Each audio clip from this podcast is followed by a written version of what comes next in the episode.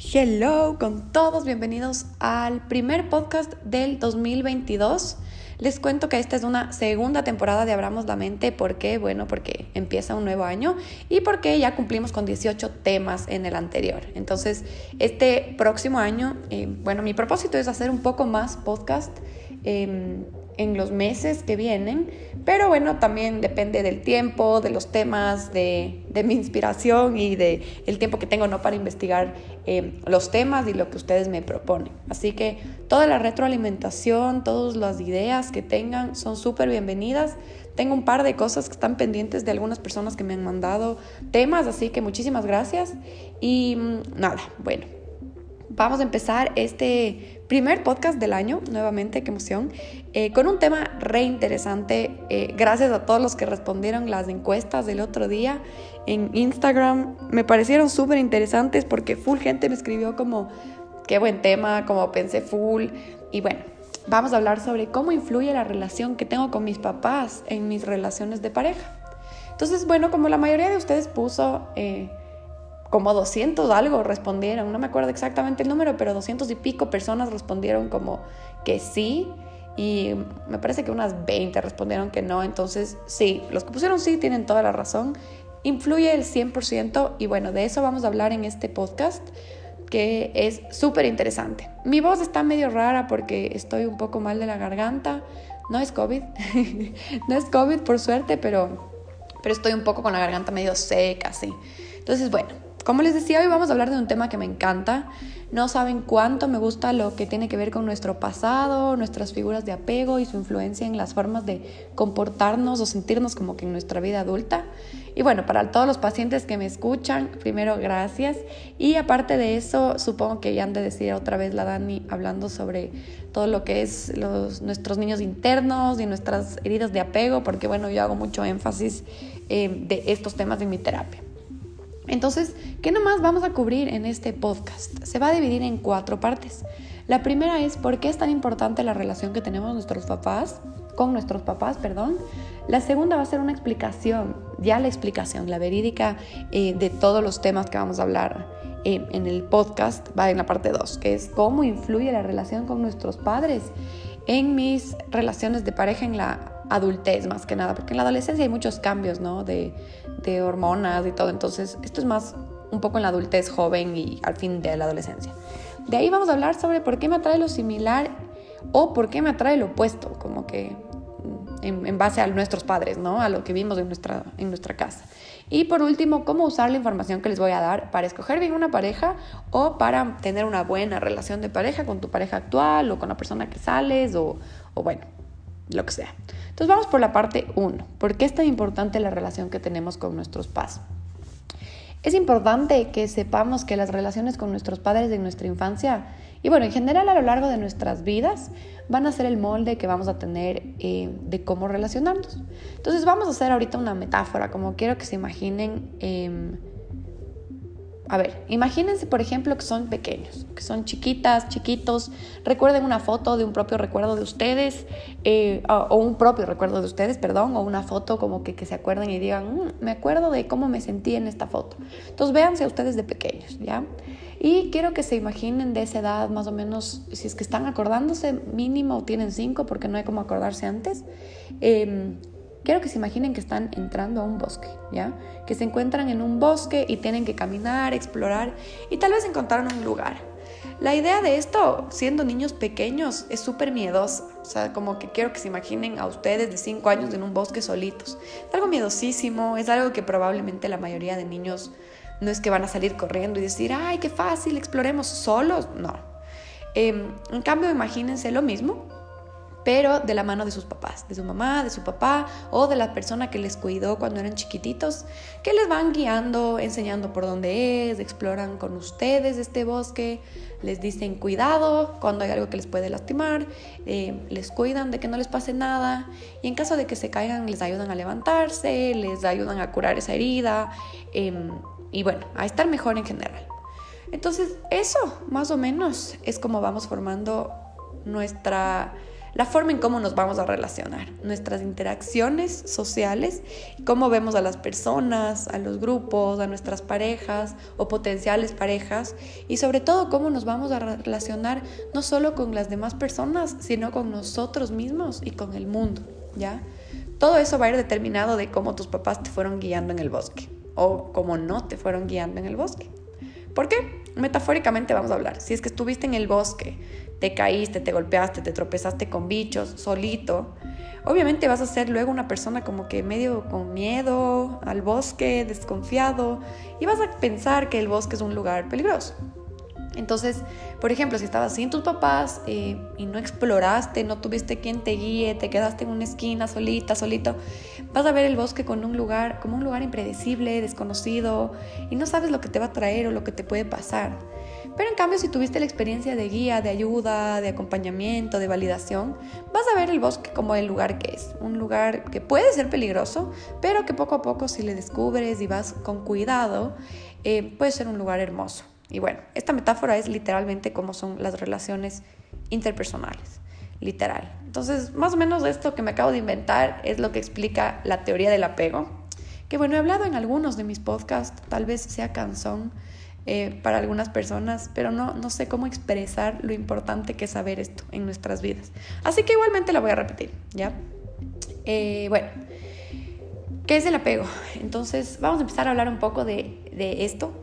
Y significa, bueno, un poco que las relaciones con nuestros papás o cuidadores, en el caso de las personas que no crecieron con sus padres, por ejemplo, los abuelitos y todo, van a ser el motor de cómo vamos a funcionar social, emocional y cognitivamente. Cognitivamente quiere decir cómo va a funcionar nuestros pensamientos, nuestra cabeza, nuestra planificación, toma de decisiones, etc. Entonces, eh, la forma en, cómo nos relacionamos con nuestros papás o nuestras mamás dejan el precedente de cómo queremos que nos traten, de cómo vamos a dejar que nos traten, de cómo sentimos que merecemos ser tratados o de las emociones, del amor que merecemos y también cómo queremos a los demás y tratamos a los demás. Algo determinante es que todos los humanos estamos configurados a conectarnos emocionalmente con las personas para nuestra supervivencia. Entonces, desde que nacemos somos la única, bueno, una de las únicas especies que en serio, si no vive con sus cuidadores al menos hasta los 6, 7, 8 años, en serio no sobrevivimos, o sea, no lo logramos. A diferencia de los animales que par meses como que ya le puedes sacar como que de, de, la mamá, yo que sé, las vacas, las tortugas, eh, los chivos, no sé, y literal, si les separas de todo, como que sí lo logran, o sea, no, no, no, no se mueren.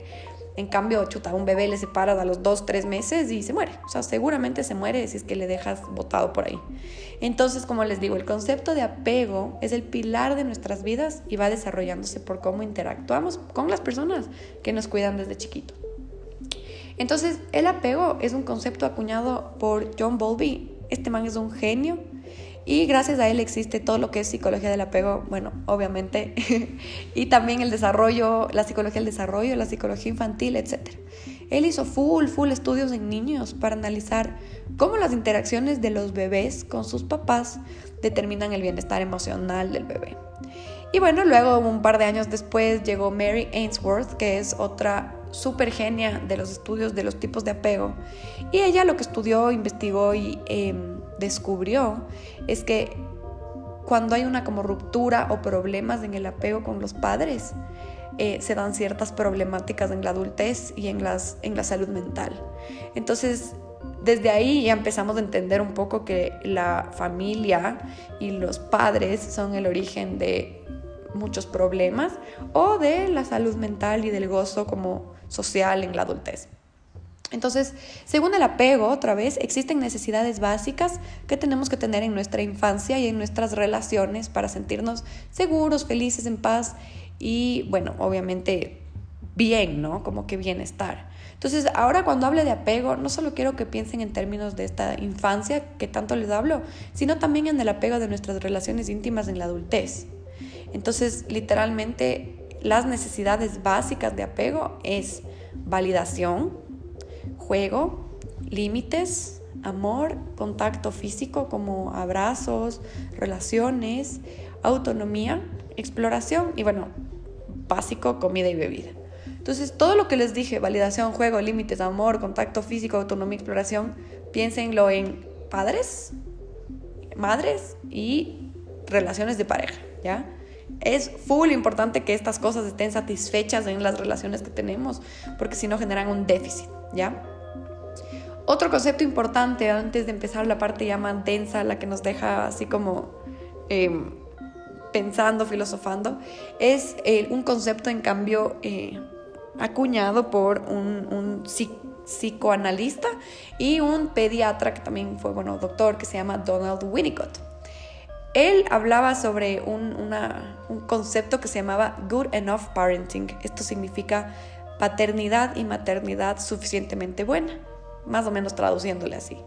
Eh, un psicoanalista muy, muy crack. Él explicaba que para que crezcamos con buena salud mental, incluso salud física también y relaciones interpersonales sanas, necesitamos una good enough mothering. O sea, por la época en la que vivió este señor, eh, solo cuidaban en la casa las mamás, entonces hablaba de mothering, pero le han, actualizado al término y ahora es good enough parenting, que es maternidad y paternidad suficientemente buena. Entonces, según Winnicott, cuando no hay esta maternidad y paternidad suficientemente buena, no de 100% buena, sino suficientemente buena, la persona no encaja correctamente en la sociedad y le va a costar adaptarse. Entonces, esto pasa, este not good enough parenting, por así decirlo, pasa cuando eh, los padres son ausentes, tienen problemas graves de salud mental, invalidan a sus hijos, hay negligencia, gente emocionalmente ausente. Esto no quiere decir que los padres tienen que ser perfectos, para nada, pero sí, tiene, sí quiere decir que la mayor parte del tiempo estuvieron ahí, o sea, pudieron suplir nuestras necesidades emocionales. Entonces piensen un poco en sus familias, aquí quiero hacer una pausa, piensen un poco en sus papás, en, en sus mamás, en cómo se sentían ustedes. Sienten que hubo un poco de consistencia, que cuando necesitabas de chiquito, de chiquita, de adolescente, podías acercarte y decir, no me siento bien, pasó esto, eh, y, tus, y sus padres respondían a esto, o eran un poco más ausentes, como que ten el juguete y no molestes, o, o no, no tengo tiempo, anda y habla con chuta, la niñera, como que cosas así. Piensen un poco y sitúense en dónde se encontraban ustedes, en este good enough parenting que es súper importante para lo que vamos a hablar después. Entonces, en resumen, lo que acabamos de hablar es, bueno, para sintetizar todo, es que la relación que tenemos con nuestros papás, nuestros primeros años de vida, em, en nuestra adolescencia, van a ser siempre el molde de cómo nos vamos a llevar a tratar, de cómo vamos a aceptar una relación y qué vamos a buscar también en una pareja, ¿ya? Entonces ahora sí, vámonos al contenido cool. Entonces parte 2. Ahora sí, vamos a hablar de cómo influye la relación que tengo con mis padres en las relaciones que escojo o acepto en mis parejas. Entonces, como ya sabemos y lo he explicado anteriormente, nuestros padres y cómo se relacionaron con nosotros y cómo se relacionaban entre ellos, también lo que observábamos de la relación de ellos, es el modelo y nosotros en realidad tal vez afortunadamente o tal vez lastimosamente replicamos lo que vemos, ¿ya? Esto se llama modelado, no me acuerdo exactamente qué psicólogo fue el, el, que puso el término, pero es como de los más básicos y que, bueno, qué tontera que no me sepa, pero que no me acuerde, pero el modelado es algo denso, o sea, es literalmente lo que vemos en nuestros padres, lo tendemos a replicar, tal vez es algo bueno, tal vez es algo malo, depende de cada familia. Entonces, de nuestros padres aprendemos cómo interactuar, cómo conversar, cómo se habla, si se habla o no de las emociones, si es que nos expresamos con gritos o sin gritos, si insultamos o no insultamos en una discusión, si es que se habla de un tema o se evita a toda costa como que hablar sobre algo que tenga una carga emocional. Entonces, nosotros actuamos de la forma en cómo vimos que se manejaban las cosas en nuestra casa. También aprendemos cómo recuperarnos del estrés. Entonces, si en nuestra casa veíamos que uno de los padres, yo que sé, cogía y solo se iba y no volvía por días, eh, probablemente hagamos esto también nosotros en nuestras relaciones. O si veíamos que las cosas se hablaban, se solucionaban y luego todo estaba bien, eh, vamos a replicar también eso. O vamos a buscar a alguien que replique eso. Y por último también eh, de nuestras casas aprendemos cómo manejar los distintos ambientes y situaciones en donde tú te vas a desenvolver en tu adultez. Entonces, yo qué sé, imagínense el típico amigo que es súper violento, ¿ya? Como que la típica persona que le encanta resolver todo con golpes, que pega de la nada a las personas, que yo qué sé, le veías en las fiestas de 15, dándose durazo con todos y era el típico que decías, ah, hubo pelea, de ley estaba eh, este, esta persona aquí. Es muy probable que esa persona haya sufrido el mismo tipo de violencia en su casa o haya visto cómo su padre golpeaba a sus hermanos, a sus hermanas, para mantener el control y la regulación emocional en la casa. Entonces, muy probablemente eso es más o menos lo que él está modelando. O sea, para que sienta que tiene el derecho de ir y pegarles a sus amiguitos o a las personas en una fiesta, es porque se normalizó ese comportamiento. Es porque dice, ah, bueno, mi papá eh, les pega a mis hermanos, le pega a mi mamá, entonces esto es algo normal. Y literalmente las personas que crecen en ambientes así lo ven como normal. Más adelante vamos a hablar un poco de eso, pero eh, es para que le cachen un poco a, a dónde me voy con esto. Entonces, Dentro de todo lo que les comento hay cuatro categorías importantes.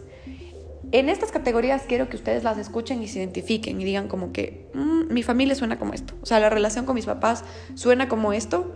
¿Por qué? Porque les voy a decir cómo se va a proyectar esto en sus relaciones personales, en la adultez, ¿no? En sus relaciones no solo íntimas de pareja, sino también interpersonales. Pero me voy a referir bastante a las relaciones de pareja, sobre todo.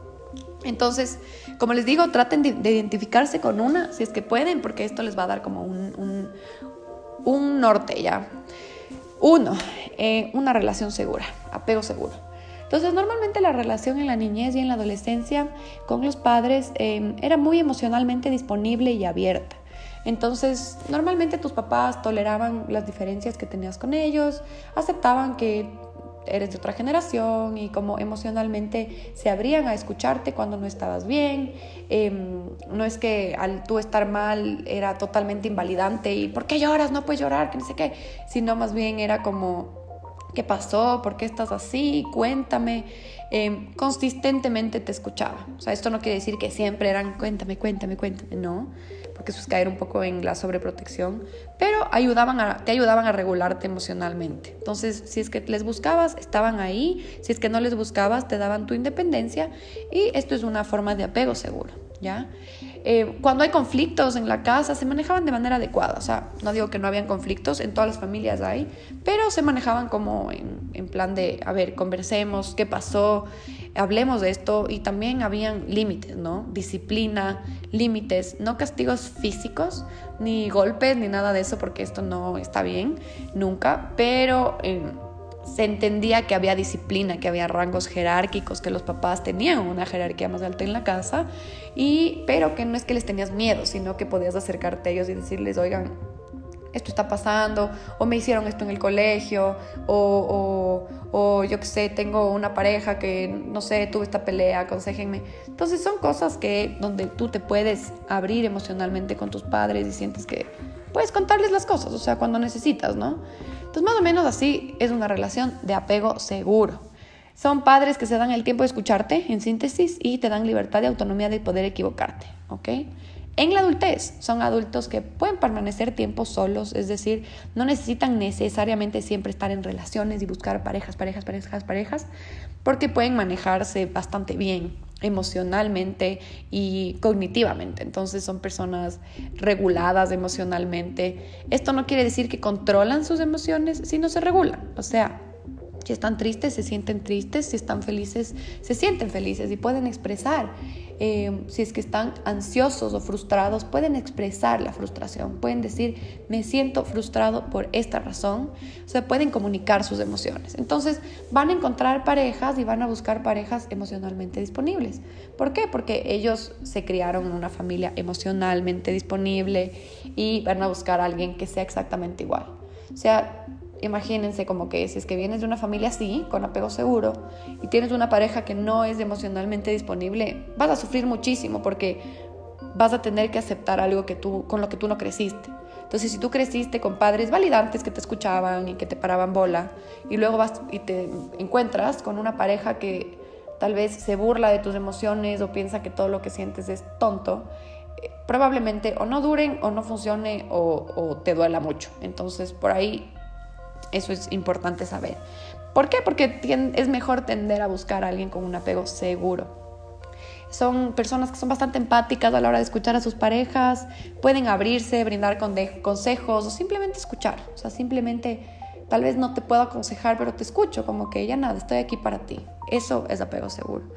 Son parejas estables que logran encontrar un balance en la comunicación. Cuando hay conflictos es igual que en la casa, como lo logran comunicar, lo logran resolver, logran hablarlo Sí hay conflictos, normal, igual que en todas las relaciones, pero es más fácil comunicarse. Pueden expresarse, pueden abrirse y validar a la otra persona. Y bueno, pueden, en síntesis, pueden darse, pero también recibir sin problema. Grupo 1. Grupo 2. Personas con relaciones o apego evitativo. Fueron familias, niños o niñas con padres desconectados emocionalmente esto ocurre no solo cuando hubo una desconexión física, o sea, no abrazos, no cariñitos, mimos, etcétera, sino también emocional. O sea, los padres no tienen ni idea de cómo se sienten sus hijos. O sea, no saben nada de la vida de sus hijos, eh, no cachan ni siquiera su expresión emocional, como que no logran ver en, la cara de sus hijos, ah, creo que está un poco triste. No, son padres que Tal vez no es que no les importe, pero no pueden hacerlo porque seguramente vinieron de una familia donde pasaba exactamente lo mismo. Entonces muchas veces son padres que evitan las emociones a toda costa y tienden a, por ejemplo, llenar de regalos a los hijos y es como ya, este es mi apoyo emocional, conténtate con esto, o ten plata y silencio. O porfa, no vengas, ten todas las niñeras, toda la plata y, viaja y chao. O sea, son eh, padres emocionalmente cero disponibles Em, son familias separadas, cada una tiende a ser por su lado, como que nadie sabe lo de nadie, y en realidad sienten, los hijos sienten mucho miedo por sus padres, o sea, como que no les, no les conocen, o sea, prefieren mantenerse como sí, son mis papás, pero no, no, nada, o sea, ahí queda. Em, tienden a ser hijos bastante solitarios, independientes, y aprenden y entienden que sus emociones no sirven para nada, o sea, porque Imagínense, como que si es que tú eres un hijo de un tipo de familia así, dices, bueno, o sea, como que si las personas que más me aman en la vida les vale mm, nada mis emociones, ¿por qué a alguien que no es mi familia le va a importar? Entonces aprenden que sus emociones no sirven para nada y para qué les van a compartir con alguien. Peor sentirlas, o sea, como tienden a ser muy bloqueados emocionalmente. Y bueno, como les digo, no hay una relación. Con los padres es muy, muy ausente en la figura paterna y materna. ¿Qué pasa? Van a ser adultos o adolescentes cerrados emocionalmente. Les cuesta mucho estar en relaciones o buscan personas similares para estar en relaciones realmente distantes, cero emocionalmente disponibles. Eh, les cuesta entender cuando sus parejas, por ejemplo, lloran o no se sienten bien. Entonces van a ser personas muy inconsistentes en las relaciones, como que, y no van a ser conscientes del malestar que podrían estarle ocasionando al otro.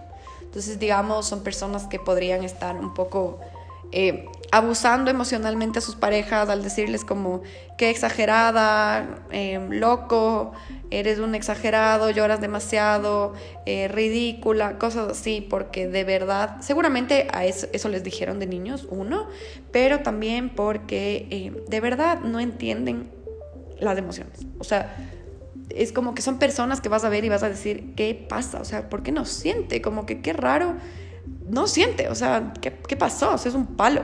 Entonces, esto es un apego evitativo. Son familias muy, muy, muy frías y eso se va a replicar en las relaciones.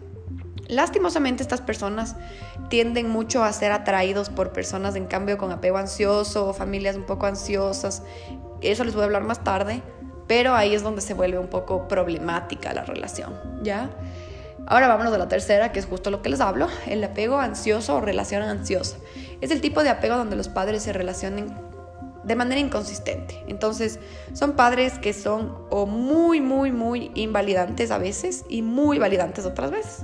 Entonces, por ejemplo, em, son familias donde es muy común como que les den atención, validación, regalos, eh, cariño a los hijos solo cuando, yo que sé, tienen buenas notas o solo cuando ah, lograste esto, ah, eh, me trajiste esto, em, ah, tendiste la cama y doblaste la ropa y me hiciste la comida, ok, ahí sí mereces el cariño.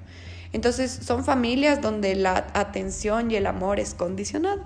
Entonces los hijos van a ver a sus padres como una figura imponente, pero miedosa, o sea, como quiero tanto, tanto, tanto la atención de ellos, pero es súper difícil de conseguir, entonces los hijos van a pensar o entienden que tienen que hacer cosas para ganarse el amor de sus papás, cuando esto es algo que debería ser incondicional.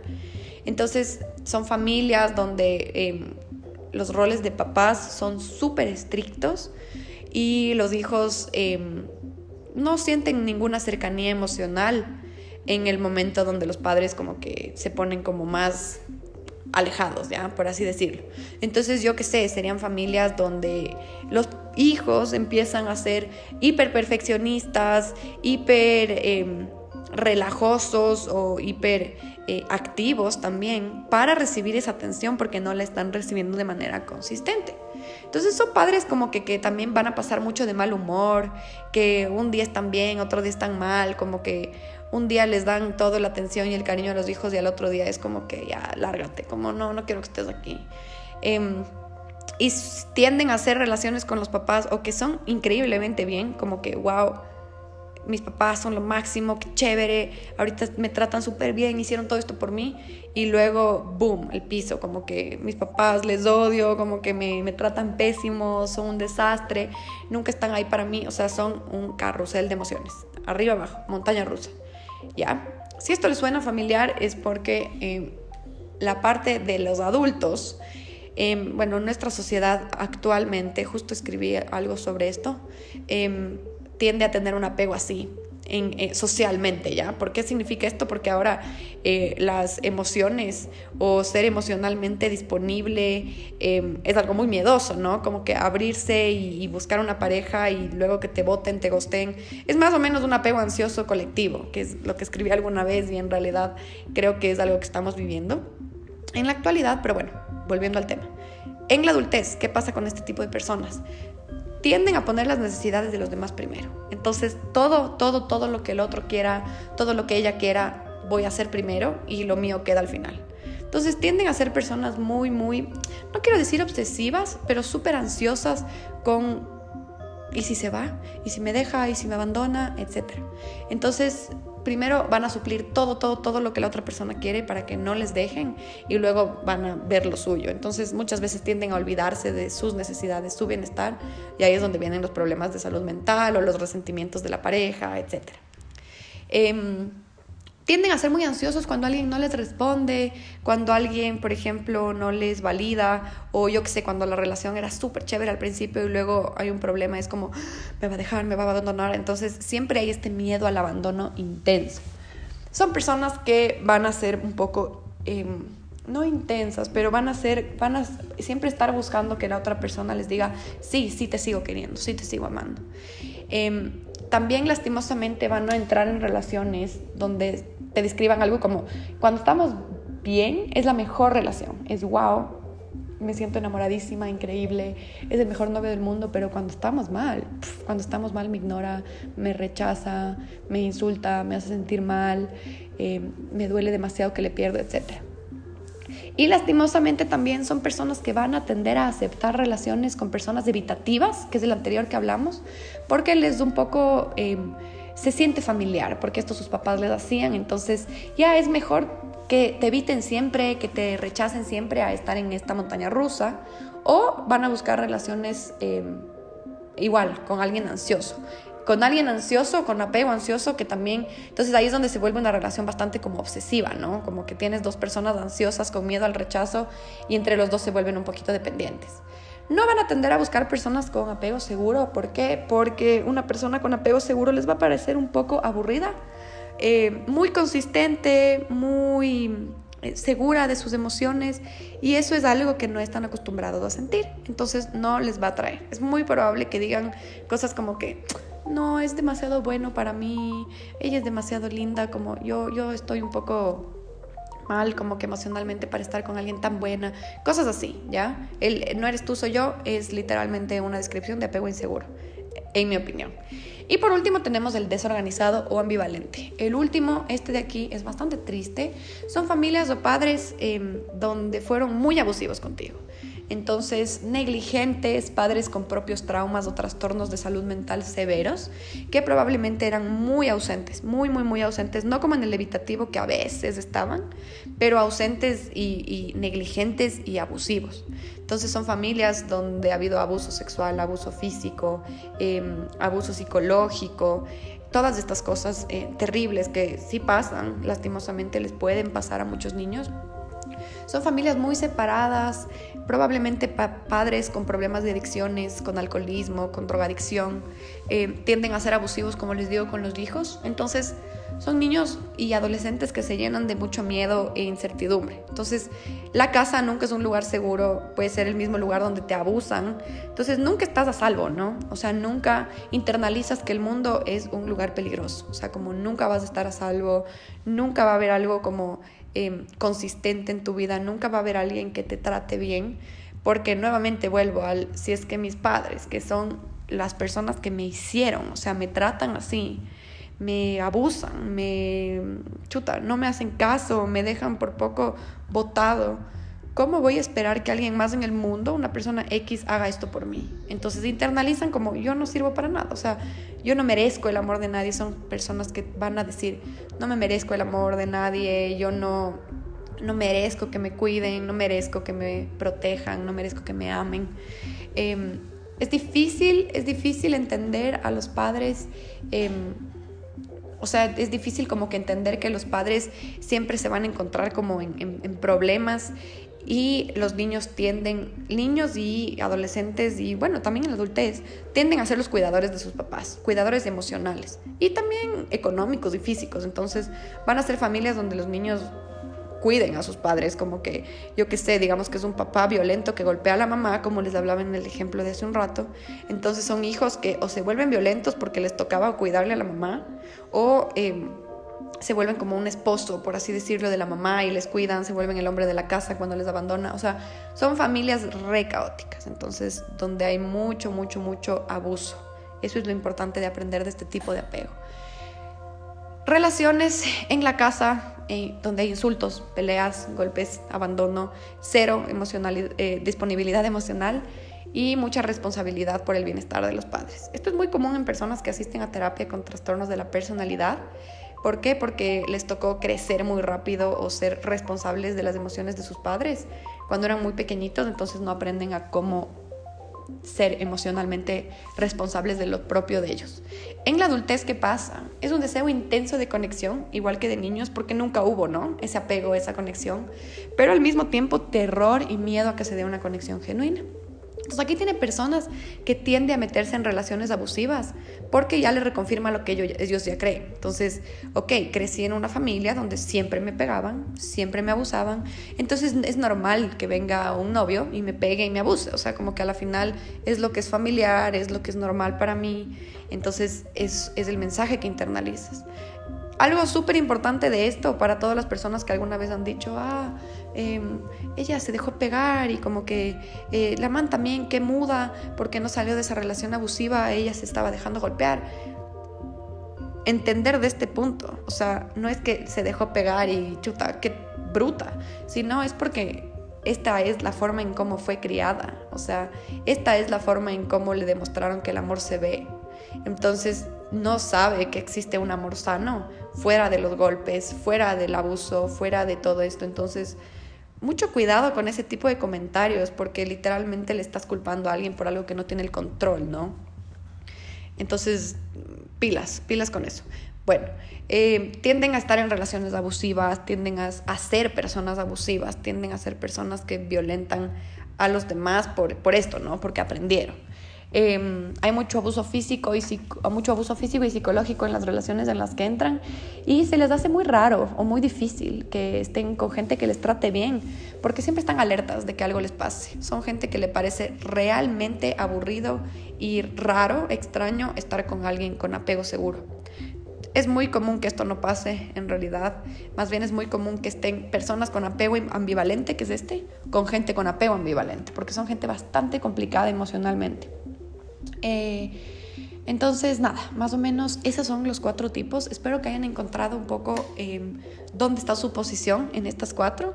Y bueno, ¿por qué me atrae lo similar? Parte 3. ¿Por qué me atrae lo similar de mi familia? ¿Por qué me atrae lo opuesto? Entonces, cuando es normal el apego, cuando es un apego seguro, no normal, ninguno es anormal, perdón la palabra. Em, cuando es un apego seguro, es muy probable que te atraiga un apego seguro. 100%. ¿Por qué? Porque estás buscando si es que fue algo sano, si es que fue algo muy eh, positiva la experiencia que tuviste en tu infancia, si tienes una buena relación con tus padres. Lo más probable es que busques exactamente lo mismo en tu potencial pareja o en tu pareja.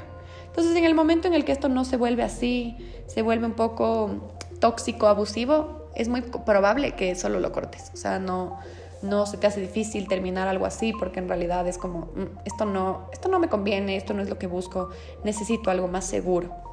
Entonces, eso. Eh, ¿Por qué me atrae lo, similar? Esa es un poco la respuesta. También a las partes eh, negativas, ¿no? A lo abusivo. Como les decía, como que a la gente que fue abusada, lastimosamente le va a atraer el abuso. O sea, le van a atraer parejas donde potencialmente puedan abusarles. ¿Por qué? Porque esto es lo familiar. Entonces, es lo mismo, como si tú creciste en una familia donde te decían, wow, eres muy buena, eres muy linda, em, logras estas cosas, eh, te mereces amor, mereces que te escuchen. Si viene una pareja que te dice como que, que estúpida o, eres pésima o, o, te quiere golpear, no lo vas a aceptar. O sea, literalmente vas a decir como que, ¿qué te pasa? O sea, nadie en mi casa me ha tratado nunca así. Peor voy a dejar que tú me trates así. Lo mismo al revés, o sea, como que si vienes de una familia donde en cambio te insultaban, te abusaban, te pegaban, que venga alguien y te diga como que te mereces amor, mereces validación, va a ser un ¿qué le pasa? O sea, qué intenso, qué onda. No, como que qué raro, o sea, se siente súper raro y buscas a alguien que lastimosamente te reconfirme lo que se siente familiar. No lo digo yo, lo dice la psicología, literalmente esto es psicología básica. Entonces por eso la gente tiende a meterse en relaciones donde dice como, miércoles, estoy replicando lo que me hizo mi papá o estoy replicando las cosas que me hacía mi mamá. ¿Cómo puede ser? O sea, yo siempre juré alejarme de eso y ahora estoy en lo mismo. O sea, justo tenía una paciente que me decía como, chuta, o sea, yo toda la vida odié que mi papá le engañe a mi mamá. O sea, toda la vida odié.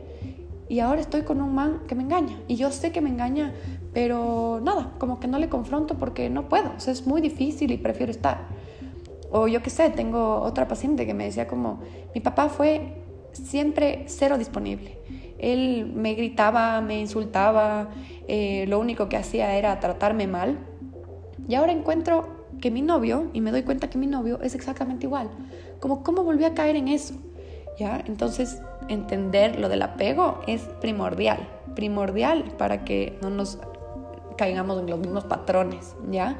Eso es un patrón. Entender los patrones es súper interesante y más que nada importante para nuestras relaciones futuras y nuestra salud mental. Entonces, nada, entender que lo similar, o sea, de dónde venimos, nos va a traer, sea bueno y sea malo. Hay cosas que hacer, sí, para no caer en lo mismo si es que no fue algo muy bueno.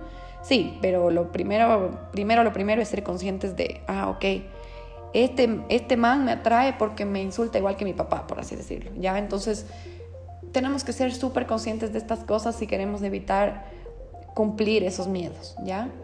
Y en cambio la pregunta también que me ha hecho fulgente, ¿por qué me atrae lo opuesto? Como que, chuta, yo crecí, tenía un, paciente que me preguntaba esto y, y, filosofamos bastante y llegamos a una conclusión re interesante, pero ¿por qué me atrae em, alguien tan diferente a lo que vi en mi mamá? Como que eh, yo veía como una mujer débil, que no hablaba, que no, no nada, como que era súper muerta y súper como em, callada, no, no, nunca habló como que por, por, por, mis hermanos, por mí, o sea, de verdad ella era un cero a la izquierda. Y me atraen mujeres imponentes, o sea, que más bien son un poco crueles conmigo, que me engañan. ¿Qué, qué es la diferencia? Entonces, nada. Cuando nos atrae lo opuesto, ojo, es porque estamos intentando inconscientemente resolver un asunto pendiente. Esto se llama unfinished business en psicología y literalmente es cuando queremos resolver algo que nos dolió, que nos faltó, que no sé, que, está ahí como que molestándonos. empezamos a hacer cosas inconscientes para como cubrir eso que nos dolió, cubrir esa necesidad. Entonces, si es que por ahí estás dándote cuenta que estás buscando cosas completamente opuestas a dónde vienes, o sea, enhorabuena si es que viniste de una familia reabusiva, negligente y estás buscando a alguien con apego seguro, enhorabuena, excelente. Pero si es que es un poco malo o si es que es una relación donde dices, no, esto es abusivo, esto, esto está feo, o sea, como que no, no, no me gusta. Intenta entender, a ver, ¿qué estoy intentando cubrir? ¿Qué estoy, qué me faltó de mis padres? ¿Qué me faltó de ellos? ¿O de la relación de ellos? ¿O de la relación de ellos conmigo? Que ahora estoy buscando como satisfacer en mi relación de pareja. Esa pregunta tal vez sea un poco profunda y un poco conflictiva, eh, pero es importante hacérnosla, ¿no? Como que cuando decimos, chuta, ¿por qué me atraen este tipo de chicas? ¿Qué pasó? O sea, veamos, o sea, ¿qué estamos intentando suplir? ¿Qué estamos intentando tapar? ¿Qué estamos intentando corregir de nuestra infancia? Siempre, siempre, siempre viene un poco desde ahí.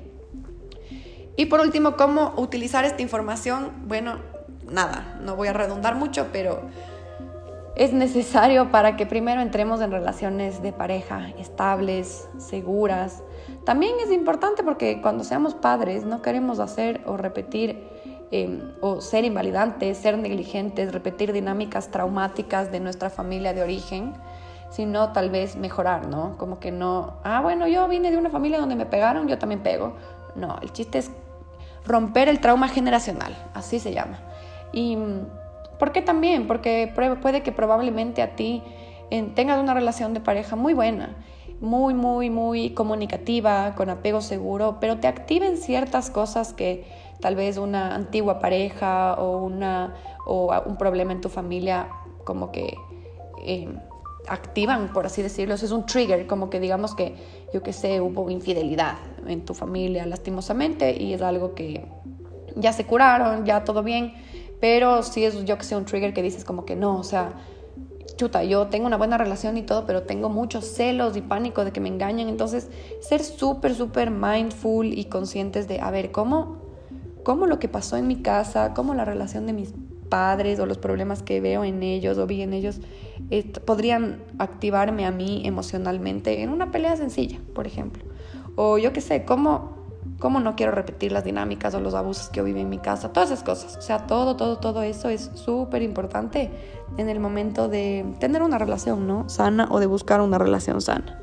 Sobre todo como ser reconscientes de las cosas que nos activan, por qué nos activan, de dónde viene esa activación. Viene de mi familia, viene de lo que vi en mis papás, viene de cómo me trataron a mí mis papás o viene de otra pareja. Entonces, pilas, pilas porque esto nos esto salva relaciones, salva interacciones y te salva tal vez potencialmente de una relación abusiva o de, o de un corazón roto. O sea, todo funciona. Todo lo que sea ser reintrospectivo y reflexivo nos sirve.